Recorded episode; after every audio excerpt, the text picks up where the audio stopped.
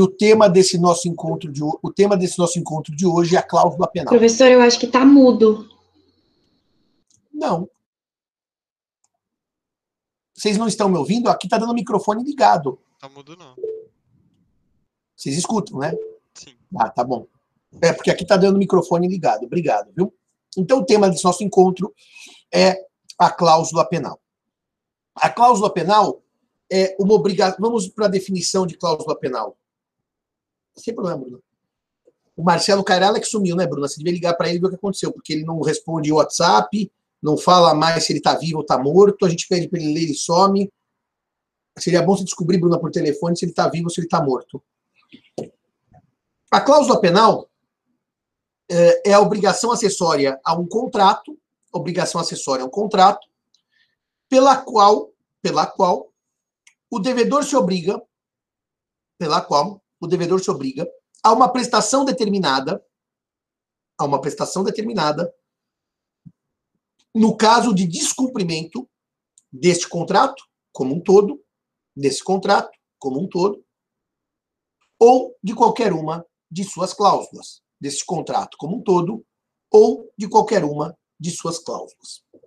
A cláusula penal, na verdade, ela popularmente é chamada de multa contratual. Se você atrasar o aluguel, você paga o aluguel mais 10%. Por exemplo, esse é um exemplo de cláusula penal moratória. A multa contratual fixada pelo atraso no pagamento do aluguel. Ou, na locação, eu tenho lá. Se o locatário desocupar o imóvel antes da data avançada, ou seja, antes de acabar o contrato, ele paga uma multa de três aluguéis. Eu releio eu, eu, eu ponho aqui para vocês o conceito. Assim vocês copiam, fazem copy-paste. Fica mais fácil para vocês. Tá? Eu faço copy-paste. A internet, a informática tem essas vantagens que a gente pode fazer copy-paste das coisas. Colar. O Arthur já tinha posto aí. Ou qualquer uma das suas cláusulas nele encerradas. O Arthur tem uma linguagem descorreita. Tá certo, nele encerradas. Então, dizia eu que o inquilino que sai do imóvel antes do prazo tem que caprichar, Arthur. Aliás, caprichar é o primeiro é o primeiro passo para o sucesso. Mas dizia eu, o inquilino que sai do imóvel antes do prazo fixado na locação, 30 meses, ele sai no primeiro ano, ele paga uma multa tá no contrato de três aluguéis. Essa é uma cláusula penal chamada de compensatória. Portanto, cláusula penal é multa. O problema é que a palavra multa, ela tem várias acepções. Ela se refere a vários institutos jurídicos. E por isso, na boa técnica, é melhor não usar o termo multa nem no contrato e nem nos estudos de vocês. Porque há situações de multa que não têm relação nenhuma com a cláusula penal. Vou dar um exemplo óbvio e ridículo. A multa de trânsito é uma punição por uma infração de uma regra de trânsito. E tem o nome de multa e não tem nada a ver com contrato nem com descumprimento de prestação contratual, mas chama-se multa. A multa aplicada pelo órgão ambiental por um dano ambiental que eu causo também está no âmbito do direito administrativo, como a multa de trânsito, tem o nome de multa e não tem nenhuma correlação com o descumprimento da prestação contratual. Portanto, o nome multa ele é amplo demais, então é melhor trabalhar a rubrica certa, cláusula penal. Os contratantes combinam, combinam uma multa, ou seja, um valor a ser pago caso a prestação seja descumprida no total ou caso haja descumprimento de apenas uma das cláusulas contratuais ou caso haja atraso. Atraso que amora. É, é possível uma cláusula penal em ato unilateral? Então vamos lá.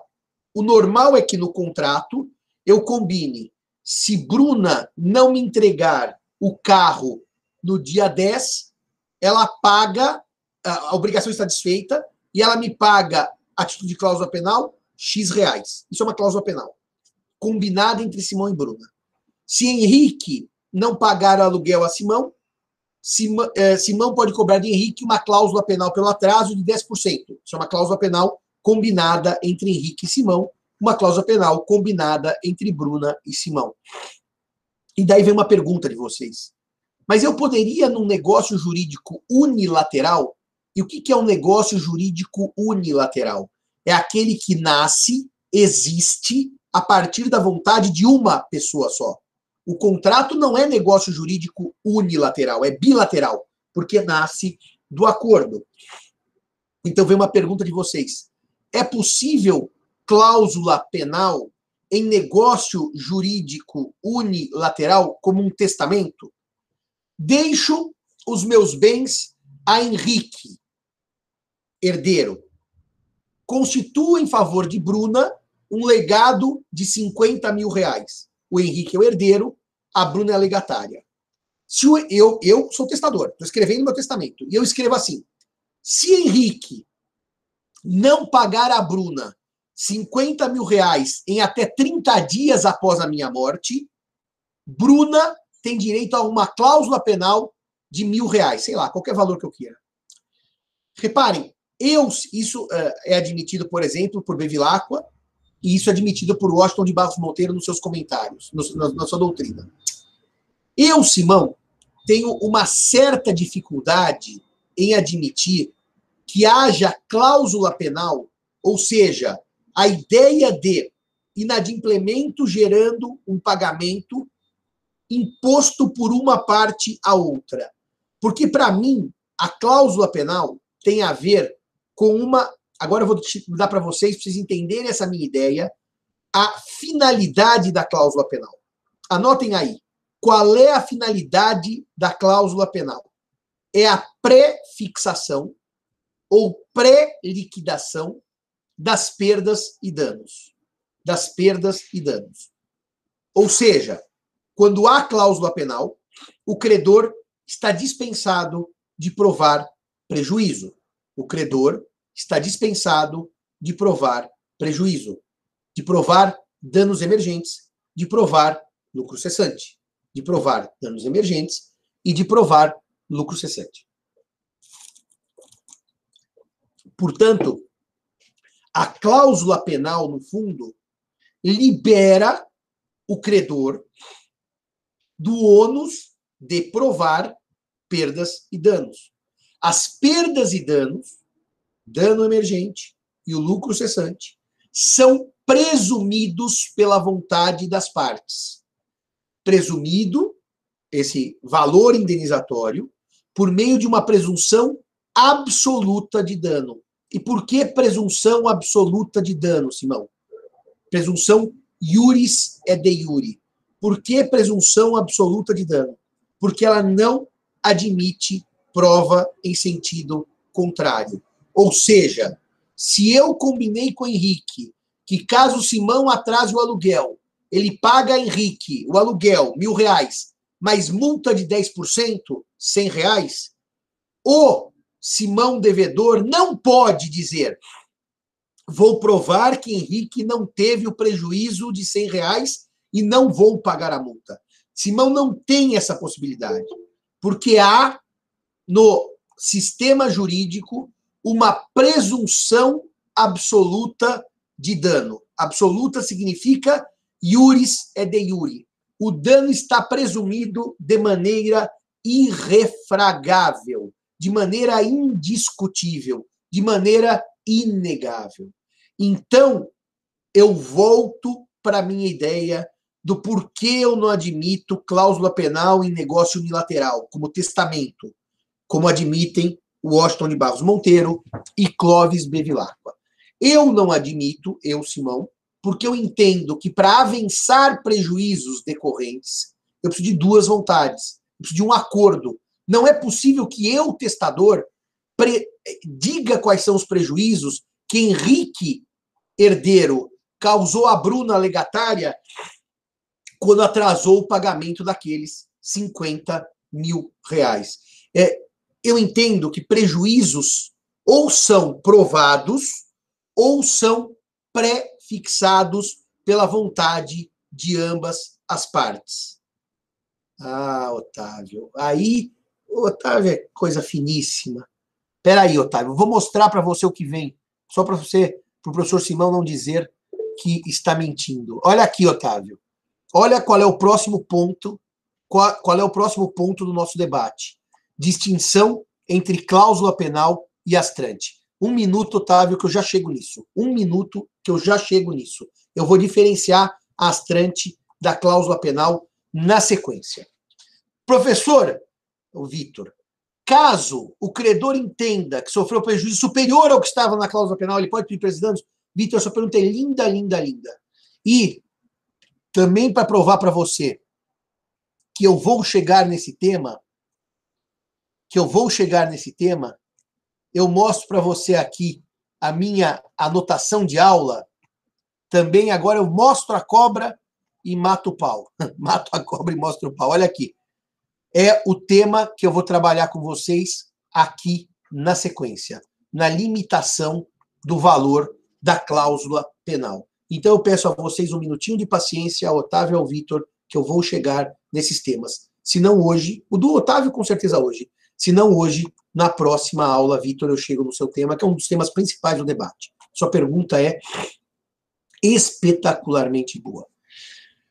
Bom, dizia eu então que entendo não cabível cláusula penal em negócio jurídico unilateral, porque cláusula penal em negócio jurídico unilateral seria algo estranho à natureza da cláusula penal, porque o prejuízo ou se prova, que é a regra geral, o credor dos danos tem que provar os danos, quantificar os danos para que receba a indenização, ou a indenização é presumida por cláusula penal, de maneira absoluta, pré-fixada, pré-liquidada. E daí não dá para ter uma só vontade, eu teria que ter duas. Então, quando o testador diz assim, Henrique é meu herdeiro, Bruna é legatária de 50 mil reais.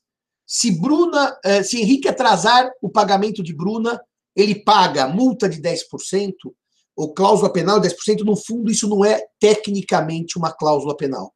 Isto é, na verdade, uma sanção imposta por Simão a Henrique, porque não dá para um fixar prejuízo que o outro sofreu. Me parece que isso não é viável no sistema brasileiro. Em sentido contrário, Bevilacqua e Washington de Barros Monteiro. Então, vamos prosseguir. Qual é a finalidade da cláusula penal?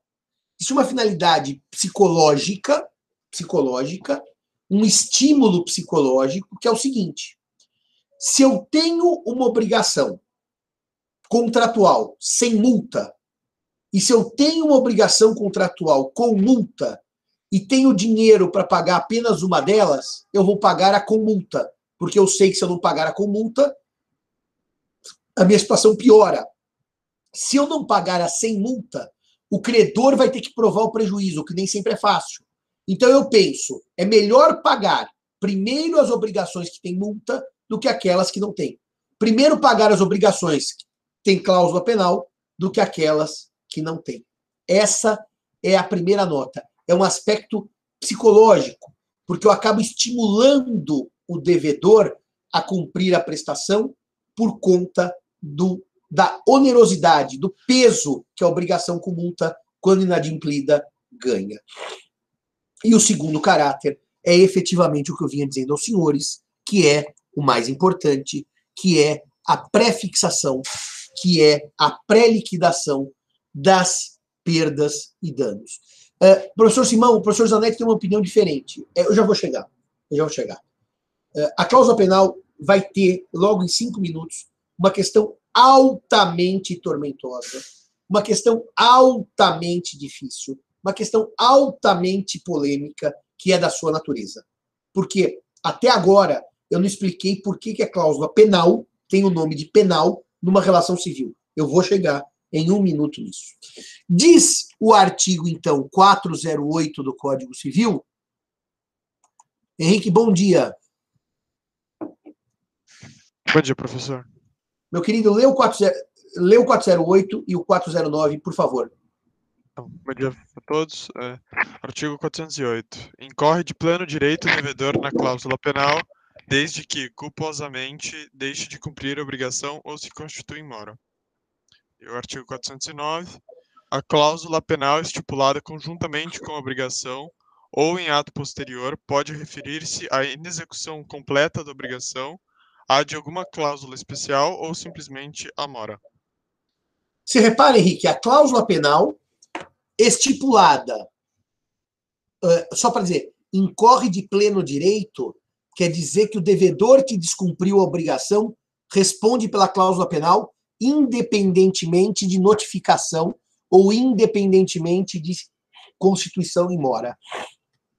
Agora, a cláusula penal estipulada conjuntamente com a obrigação principal ou em ato posterior.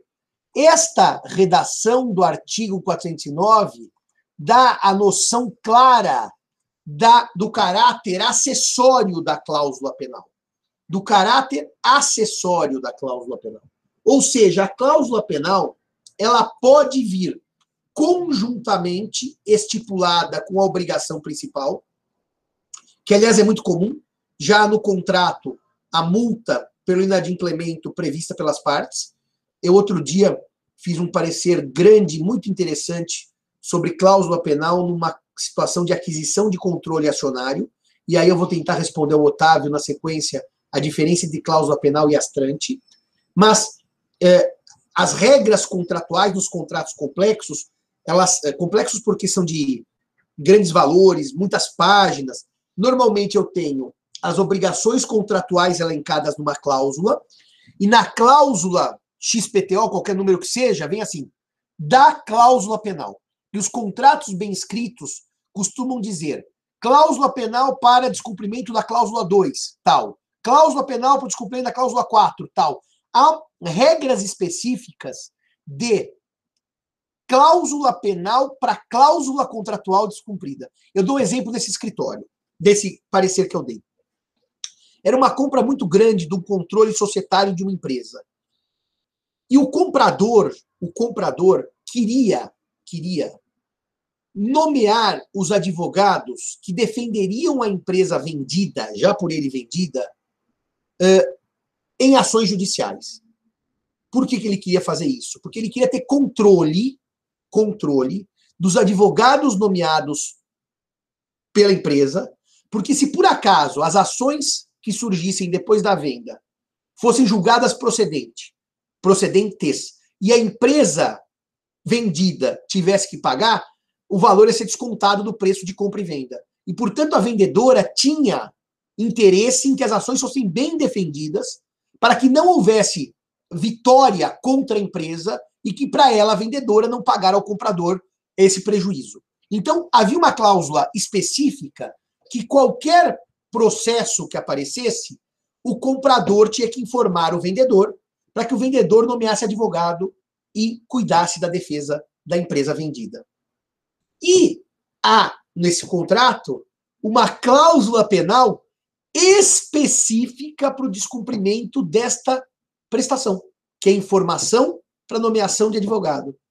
E o valor da cláusula penal é o valor do processo, ou seja, se a empresa está sendo demandada em 500 mil reais e a compradora da empresa não informa o vendedor para eu nomear como vendedor o meu advogado, a empresa compradora me paga 500 mil reais. Ou seja, há multas, cláusulas penais para cada situação específica.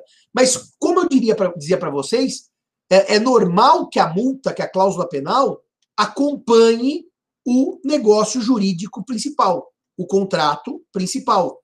Então, a cláusula penal vem normalmente pela prática do dia a dia, pelas questões comerciais e empresariais, conjuntamente com a obrigação. Mas o código admite que a cláusula penal surja em momento posterior. E isto aqui indica o caráter acessório da cláusula penal. A cláusula penal é uma prestação acessória a obrigação principal. E, portanto, a cláusula penal, como acessória que o é, segue a máxima pela qual o acessório segue o principal. Sendo válido o contrato, válida, pode ser a cláusula penal, porque ela pode ter uma nulidade em si, já explico. Mas válido o contrato, pode ser válida a cláusula penal. Mas nulo o contrato ou anulado o contrato, se desaparece o principal, evidentemente desaparece o acessório. Eu anulo o contrato por coação. A cláusula penal, como acessória, está anulada por coação.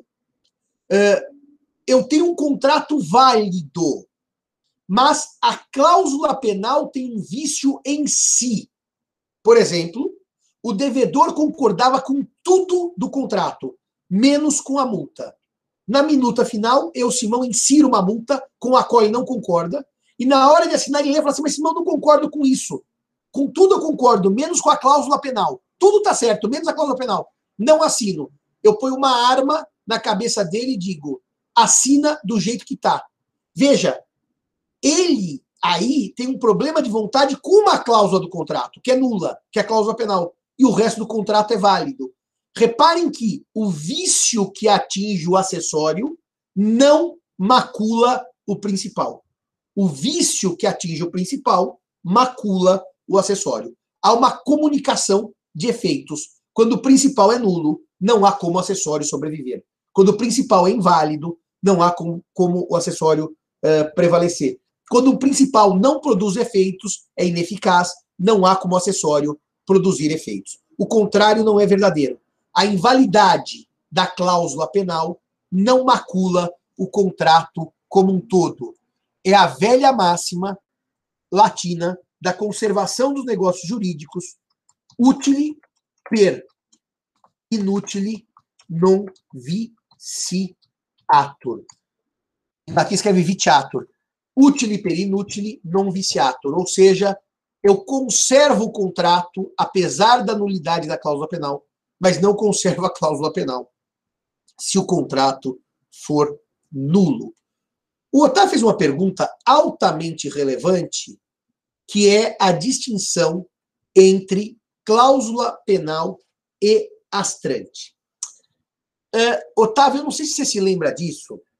Na última aula presencial, quando eu trabalhei obrigação de fazer e obrigação de não fazer, eu cheguei a fazer a distinção entre astrante e cláusula penal quando eu disse assim para vocês. Não é que eu não vou fazer agora, não, Otávio. Só estou retomando uma memória de uma aula presencial de vocês, que foi a última. Eu disse assim para vocês, meus amigos, quando o devedor descumpre a obrigação de fazer e de não fazer, ele pode ter uma, uh, um estímulo pecuniário para que ele faça o que ele deixou de fazer. Como eu não posso bater no devedor, como eu não posso compelir fisicamente o devedor, eu não posso pôr uma chibata, um revólver na cabeça do devedor. O devedor é compelido por meio da astrante, que escreve astreinte. E o devedor é compelido na sua parte mais sensível, que é o bolso. Ele sente dor no bolso. E o juiz diz assim: enquanto você, pedreiro, não fizer o muro do professor Simão, a sua multa diária, chamada de astrante, ou multa combinatória, é de X reais por dia. Eu cheguei até na época, Otávio, a uh, ler para vocês as regras do CPC sobre a astrante. E eu disse assim para vocês: a limitação. Eu disse assim, e agora que é a hora de explicar. Aliás, eu disse assim naquela aula. Eu vou explicar isso com muito mais vagar quando o curso estiver chegando ao final. Está chegando ao final, hoje é a nossa penúltima aula. A aula que vem eu concluo a matéria e dia 11 é a palestra com a professora Paula Vaz Freire sobre análise econômica do direito. Mas eu dizia então para vocês. Qual é a diferença entre a multa diária, mil reais por dia, até o pedreiro fazer a obra que não fez, e a multa contratual, que é o seguinte: se o pedreiro não fizer a obra, ele me paga 3 mil reais pelo inadimplemento, que é a cláusula penal. Qual é a diferença do mil reais por dia e os 3 mil da cláusula penal? A natureza jurídica delas, Otávio, é uma natureza jurídica distinta. A astrante tem caráter combinatório, coercitivo. É para substituir a pena física. Já que eu não posso dar chibatada no devedor para que ele faça o que ele não fez, ou para que ele pare de fazer o que ele não podia ter feito, eu não posso dar chibatada, eu substituo a chibatada pela dor no bolso, pela astrante, pela multa cominatória, cujo objetivo, portanto, exclusivamente é fixar uma pena para que ele faça o que não fez, ou para que ele não faça o que fez. A cláusula penal tem natureza indenizatória. É verdade, Otávio, e eu sei por que surgiu sua pergunta, que a cláusula penal é um estímulo para que o devedor cumpra a prestação. Que ele pensa, é melhor pagar a obrigação que tem multa do que a que não tem multa, porque a que tem multa gera um peso maior para mim. Mas isso, Otávio, não é a essência da cláusula penal. A essência da cláusula penal é indenização prefixada. E tem um efeito colateral que é estimular o cumprimento da prestação. É um efeito psicológico, colateral. A astrante não. O efeito único é a coerção. O efeito não é estimular. O efeito é tirar dinheiro de quem não fez o que deveria ter feito, ou tirar dinheiro de quem está fazendo o que não poderia ter feito. Portanto, tecnicamente, astrant é coerção, é pressão, é pancada. E cláusula penal é indenização pré-fixada. Otávio, você entendeu a diferença? Isso você, a sua pergunta é essencial para a compreensão da matéria. A matéria não pode prosseguir se eu não entender que uma coisa é uma coisa, outra coisa é outra coisa.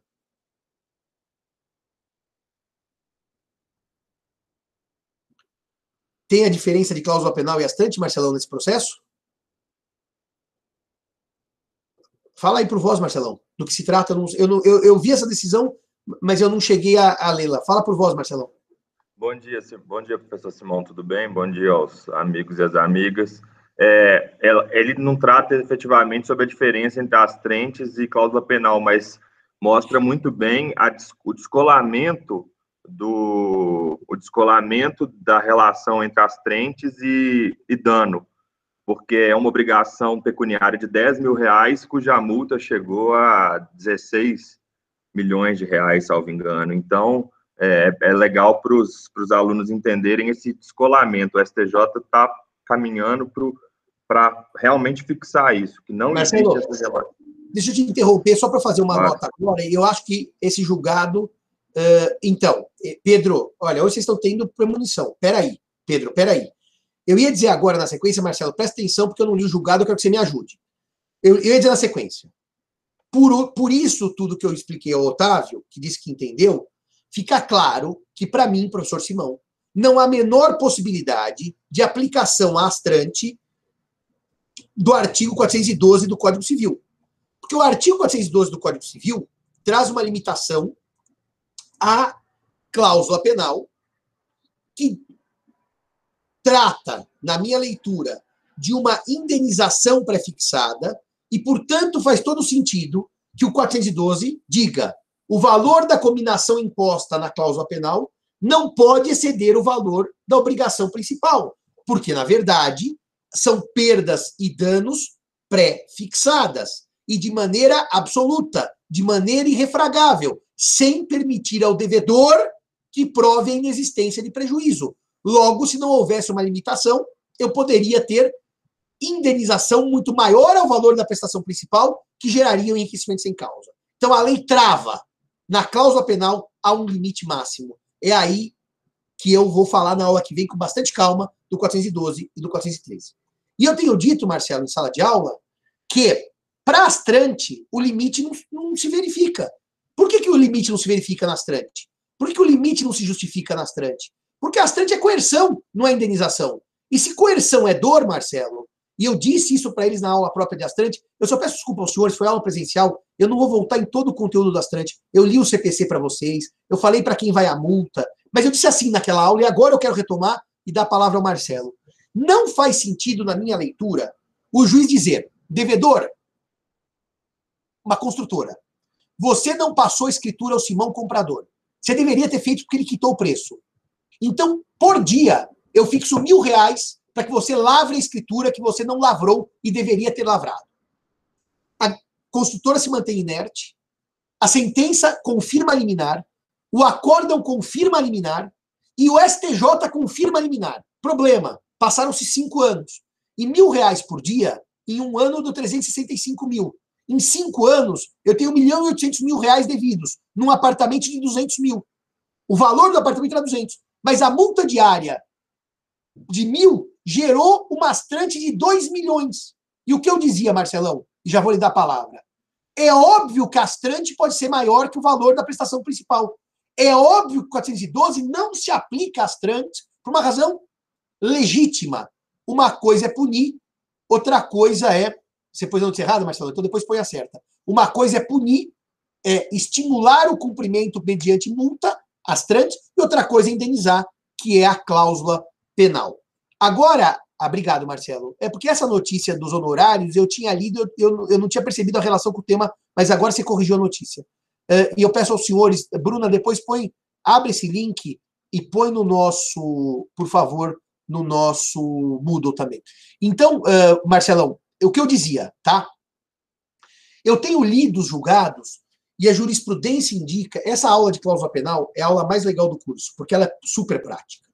E a jurisprudência tem dito que a cláusula uh, astrante sofre a incidência do 412. Sofre a incidência do 412 para evitar enriquecimento sem causa.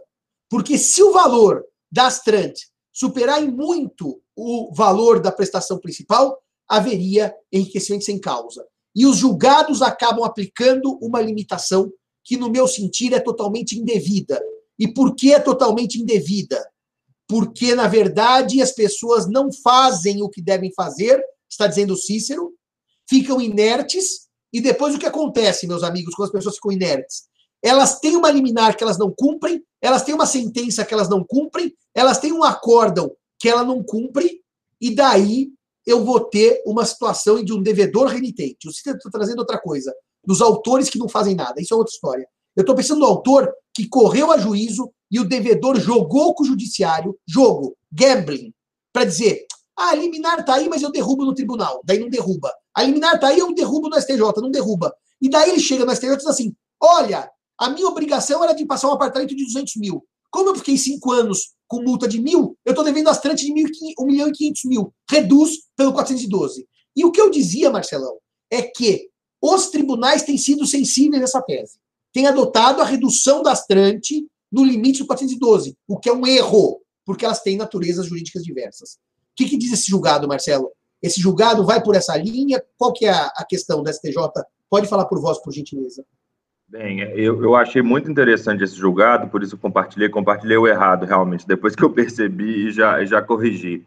É, era uma obrigação de retirar nome do SPC Serasa, é, de, de, duas instituições financeiras tradicionais de alienação fiduciária né, de, de veículos, é, foi, foi, foi julgada procedente, com inclusive o arbitramento de 20 mil reais de danos morais, e, e o banco não fez nada.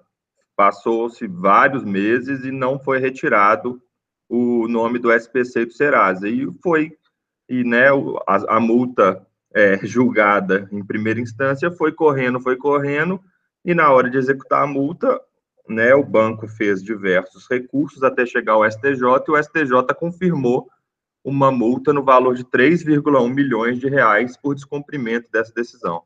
Ou seja, ou seja, no fundo, Marcelo, essa multa era uma essa multa fixada é uma mastrante. O juiz diz assim, mastrante, mastrante. sob pena de pagar tanto por dia ou por mês, sei lá, não importa a periodicidade. E o banco resistiu, resistiu, resistiu e não cumpriu a decisão judicial. E daí, quando viu o valor da obrigação, isso é exatamente, Marcelo, que eu tô. É, o, o Cairala não tá, não sei se está acordado, se está dormindo, mas Bruna, separa esse, esse julgado para o Código Civil comentado. Eu ia dizer então para vocês que esta decisão é um alento para mim, Simão. Por que um alento? Porque ela aplica o direito civil da maneira correta. Devedor, você quer ser gambler? jogador com o judiciário? Quero.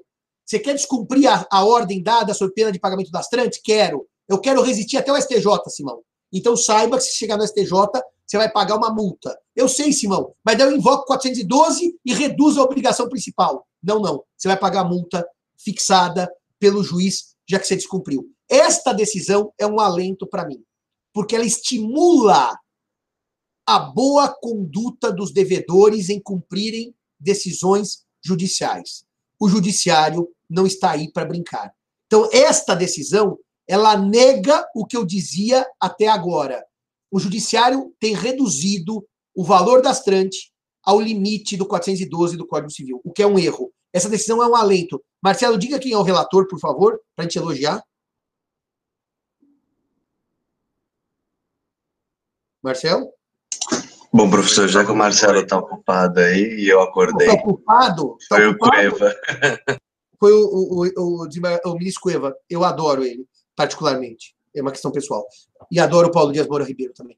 Uh, eu, e, e gosto do Salomão também. Eu quero dizer o seguinte para vocês: uh, essa decisão ela uh, pode ser uma virada na jurisprudência sobre esse tema que os tribunais resistem, ou não, pode ser um, também um precedente inútil que fica perdido, porque os tribunais resistem em entender que o 412 não tem aplicação para Astrand.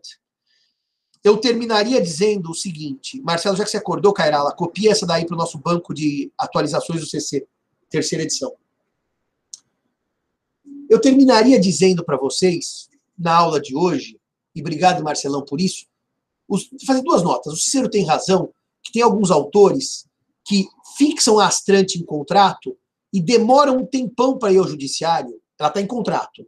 E quando chega no judiciário, a astrante já está enorme, gigantesca.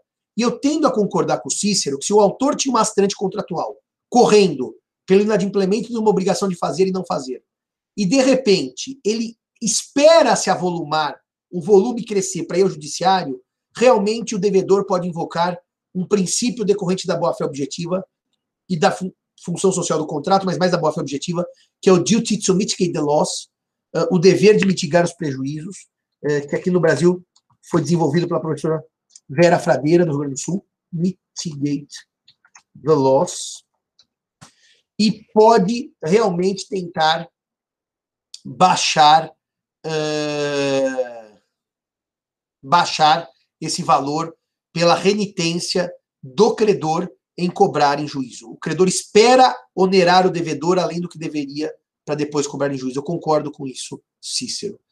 Gabriel, pode ter uma multa combinatória em caso de negócio jurídico unilateral, como no caso que o senhor citou, uma forma de forçar o herdeiro a pagar? Entendo que sim, porque a natureza coercitiva pode ser unilateral. A natureza indenizatória tem que ser bilateral. Entendo que sim. É possível testamento com astrante e não é possível testamento com cláusula penal. Agora, uma última nota. Cláusula penal. Penal é pena. Pena é punição. E eu trabalhei o tempo inteiro cláusula penal como indenização e não como punição, como reparação de prejuízo. E eu trabalhei o tempo inteiro cláusula penal não como indenização, mas como reparação de prejuízo. E nesse ponto estou escudado no meu querido amigo professor Otávio Luiz Rodrigues Júnior, na sua obra emblemática sobre o tema, porque eu entendo que o Código Civil Brasileiro deu nome de cláusula penal, mas não trata de pena, trata de indenização. Esse tema eu falo agora assim solto, isso volta na próxima aula e última do curso, quando eu terminar a leitura dos artigos do Código Civil com vocês, inclusive respondendo ao nosso amigo Vitor, que eu falei que nessa aula não ia ser possível. Mas eu antecipo aos senhores um detalhe. A parte da doutrina, e aqui o professor Zanetti é um dos que, nas jornadas, Marcelão vai lembrar do que eu vou dizer, nós aprovamos dois enunciados que o Marcelão, que estudou a cláusula penal lá em Portugal, sob a batuta do professor Antônio Barreto Menezes Cordeiro, filho do Menezes Cordeiro, tem um trabalho emblemático. É, nós levamos uma, algumas ideias sobre cláusula penal, dando a ela esse contorno indenizatório e aprovamos esses enunciados, os enunciados eram do Marcelão, na nossa comissão de obrigações. Quando isso foi a plenário, o professor Zanetti levantou, fez críticas contundentes. Eu tentei defender o enunciado, mas mesmo assim a plenária rejeitou o enunciado por causa da dúvida levantada pelo professor Zanetti se a cláusula penal não seria pena mesmo. E eu digo, a cláusula penal só tem pena no nome pela regulamentação jurídica do Código. Eu leio para vocês, quando acabar a aula sobre cláusula penal, os dispositivos que eu invoco, e o nome penal não tem a ver com pena. É um nome que se distancia da realidade jurídica do Instituto. Eu dou exemplo uh, aqui na Praça das Bandeiras, aqui na Praça das Bandeiras, eu andei citando o Roberto Pompeu de Toledo lá no meu Instagram, no Stories, porque ontem eu tive um dia de saudades da São Francisco, e o Roberto Pompeu de Toledo, naquele livro A Capital da Solidão, ele conta longamente sobre a São Francisco, e eu adoro aquele livro, acho que livro máximo, já dei de presente até para orientado meu, tudo. Para quem que eu dei? Foi para o Henrique. Henrique, foi para você que eu dei a Capital da Solidão? Não, foi para mim. Não, peraí. Eu tenho aqui o. Capital, Capital da Vertigem aqui. É da Vertigem. Então, é isso que eu queria dizer. Na Capital da Solidão e Capital da Vertigem. Então, foi a Capital da Solidão que eu dei para o Cairala, que não, não leu até hoje, mas vai ler um dia. E o Henrique também não leu a Capital da Vertigem. Mas para quem é franciscano, o Roberto de Toledo conta a história dessa região central, da faculdade do centro. E por que eu estou dizendo isso? Se vocês estiverem passando de carro pela 23 de maio, embaixo de um pontilhão que chega na Praça das Bandeiras, tem lá Passarela dos Piques. P-I-Q-U-E-S. Pique, lá não há há muito tempo. Mas o nome pique fica para uma realidade que não tem mais piques. E daí, senhores e senhoras, a cláusula penal traz um nome de pena para uma realidade que não tem pena. Ainda que no direito estrangeiro a cláusula penal possa ter pena, no direito brasileiro, por opção do legislador, a cláusula penal não tem uma pena, tem um conteúdo indenizatório. Quem diz isso? O Código Civil. E nesse ponto eu estou escudado na magnífica obra do professor Otávio Luiz Rodrigues Júnior e conto também, para citar um comercialista, com o querido professor Rodrigo Brolha Mendes, que também em uma banca de mestrado de um aluno meu chamado Thomas, é, participamos eu, o Rodrigo e o Otávio Luiz, e a conversa de parte é, bastante significativa da doutrina é que a cláusula penal pena não é, por força da regulamentação legal. É, meus amigos, me parece que o estudo de um instituto começa pelo texto da lei. E ainda que a doutrina, baseada em lições estrangeiras, dê uma cara para a cláusula penal que não está na lei, essa cara que não está na lei se aplica ao país de onde veio a doutrina estrangeira, mas não para o sistema brasileiro. Para este que vos fala, cláusula penal é indenização prefixada pelas partes. Mais uma aula acabada. Senhores e senhoras, até a próxima quarta-feira com a nossa última aula regular e na quinta a palestra da professora Paula Vaz Freire. Um abraço a todos e a todas e Bruna, Henrique e Cairala, começamos nossa reunião por WhatsApp em 10 minutos. Abraço a todos. Tchau, tchau e até mais.